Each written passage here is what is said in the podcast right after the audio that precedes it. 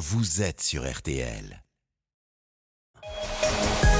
Julien Cellier, Marion Calais et Cyprien Sini. RTL Bonsoir jusqu'à 20h. RTL Bonsoir la suite avec notre invité événement au milieu de cette actualité si chargée. C'est le porte-parole du gouvernement. Bonsoir Olivier Véran. Bonsoir. Attentat à Bruxelles hier, attentat dans un lycée à Arras euh, vendredi. Le niveau d'alerte est relevé dans notre pays. Alors je pense aux enseignants, aux parents d'élèves qui nous écoutent peut-être ce soir et qui se posent cette question. Comment sécuriser nos établissements scolaires? Est-ce qu'il faut est-ce qu'on peut mettre un policier devant chaque école, Olivier Véran? D'abord parce que vous parlez justement à juste titre des, enseignants qui s'interrogent, des Français qui s'interrogent. Je voudrais d'abord avoir un mot pour euh, Dominique Bernard. Je redis son nom. Hmm. Dominique Bernard. Un nom qu'on ne doit pas oublier comme on n'a pas oublié le nom de Samuel Paty. Dominique Bernard, ce n'est pas un mort parmi tant d'autres. Ce n'est pas un enseignant anonyme parmi les autres enseignants. Il était âgé de 57 ans, il était agrégé de, de littérature. Il enseignait la littérature euh, au lycée euh, à Arras. Son épouse était professeure euh, d'anglais. Il avait trois filles. Son auteur préféré, c'était Julien Gracq. Il aimait aussi René Char. Il y a trois ans, il avait beaucoup parlé de Samuel Paty avec ses collègues. Il était très investi dans l'éducation des enfants dont il avait la, charge et la, responsabilité. Je, je redis Dominique Bernard. Parce que dire les choses, c'est aussi un moyen de combattre la peur et de dire qu'on ne s'habitue pas, on ne s'habituera jamais à ce qui est arrivé. évidemment, les pensées vont, la communauté, vont vers la communauté euh, enseignante et aussi euh, vers les Français en général qui, je le sais, ont peur dans la période. Hmm. Mais la peur, je, le dis, ne doit pas nous paralyser. Et la peur ne nous paralyseront pas. Mais est-ce qu'elle implique des mesures supplémentaires pour sécuriser nos écoles concrètement Il y a un besoin de concret, visiblement, aujourd'hui, dans l'atmosphère générale, dans la population. Euh, le rôle d'un responsable politique comme moi, il est double dans la période. C'est de dire les choses et c'est d'agir. J'ai dit les choses. Maintenant, en matière d'action, ce que nous faisons, nous avons déployé le réseau Sentinelle, qui est le réseau militaire de protection en relevant le niveau d'alerte dans notre pays du plan Vigipirate. Ce sont 5 à 7 000 militaires qui sécurisent l'ensemble des lieux sensibles dans tout le pays. Nous travaillons, nous travaillons également pour pouvoir sécuriser l'ensemble des lieux avec le ministre de l'Intérieur, avec le ministre de l'Éducation nationale s'agissant des bâtiments scolaires, qui réunira d'ailleurs demain les collectivités territoriales qui ont charge des bâtiments scolaires en Donc on peut s'attendre d'avoir davantage de forces de l'ordre devant les établissements scolaires? Il y a à l'heure à laquelle je vous parle davantage de forces de l'ordre puisque nous sommes passés de quelques 2000 militaires de Sentinelle à jusqu'à 7000 mobilisables sur tout le territoire. Et vous pouvez compter sur la mobilisation complète, évidemment, du gouvernement pour sécuriser tous les lieux qui, doivent l'être et pour protéger la population dans la période. Un mot des auteurs de, fausses alertes, euh, Olivier Véran. Nouvelle évacuation euh, pour rien aujourd'hui du, château de, Versailles. Est-ce qu'on les retrouve, ces auteurs de, coups de fil? Est-ce qu'on les punit? Il y a des auteurs de, de, fausses alertes qui sont retrouvés, qui sont identifiés. Des enquêtes sont diligentées à chaque fois.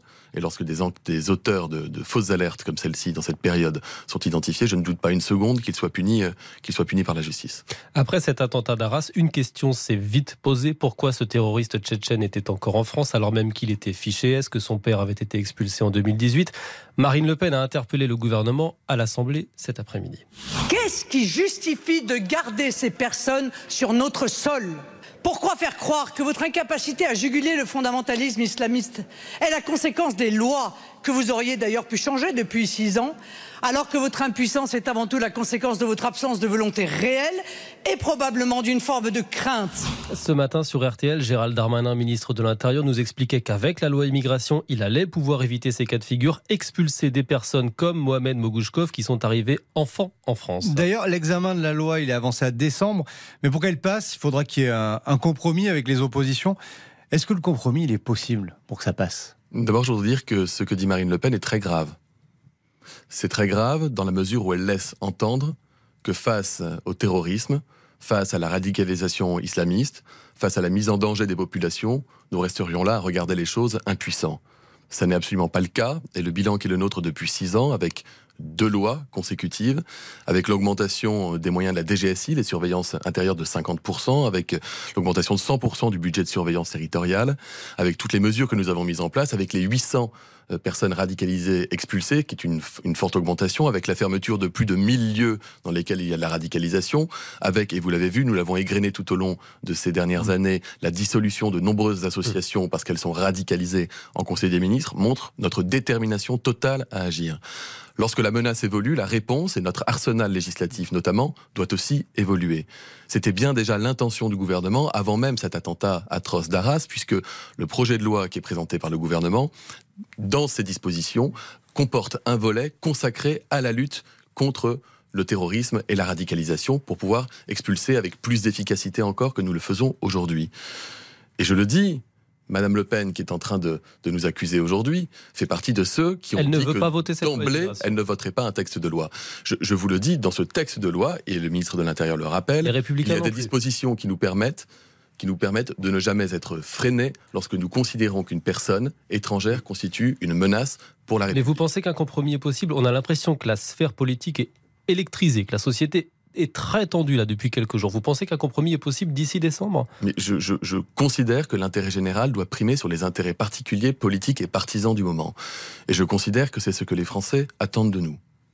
On apprend ce soir, Olivier Véran, que la France veut expulser 11 Russes figurant au, fichier euh, des personnes radicalisées. On fait comment pour expulser des, radicalisés euh, vers la Russie? Aujourd'hui, il n'y a plus de vol euh, Paris-Moscou et la Cour européenne des, droits de l'homme dit non je, vous le redis, il n'y aura pas de mais dès lors que nous considérons qu'une personne, qu'un individu présente de la dangerosité pour la République, pour l'ordre public, dès lors qu'une personne est radicalisée, qui n'est pas compatible avec le respect des valeurs républicaines, il a vocation à être expulsé.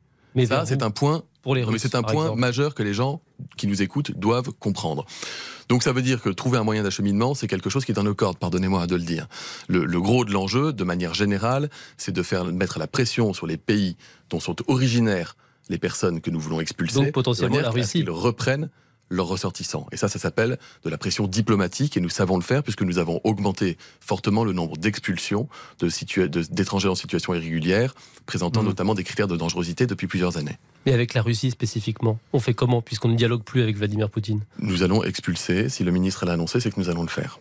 Olivier Véran, l'actualité est aussi marquée par l'horreur au Proche-Orient. 21 Français tués, 11 disparus après les attaques du Hamas. Le Hamas a diffusé hier la vidéo d'une otage franco-israélienne. Emmanuel Macron a évoqué aujourd'hui des discussions intenses qui avancent, je le cite, en vue de potentielles libérations, qui avancent. Je sais que vous ne pouvez pas en dire beaucoup plus, mais Qu'est-ce que ça signifie concrètement? Je vous confirme que je ne peux pas vous en dire beaucoup plus, je peux même pas vous en dire plus tout court, parce que il en va de la sécurité de, de nos compatriotes, de nos ressortissants. Mais là aussi, j'ai pas envie qu'on parle d'otage. Je veux qu'on parle de Mia. Mia Shem. Shem qui veut dire d'ailleurs le nom en hébreu. Mia qui est âgée de 21 ans, qui est allée en Israël pour danser pour la paix dans un festival de musique, et qui se retrouve aujourd'hui captive du Hamas dans la banque de Gaza. Nous devons à Mia de nous souvenir de son nom et nous devons à Mia de tout mobiliser pour pouvoir la libérer. Elle, ainsi que les centaines d'autres otages, toutes nationalités confondues, que le Hamas est venu euh, enlever à leur famille en Israël.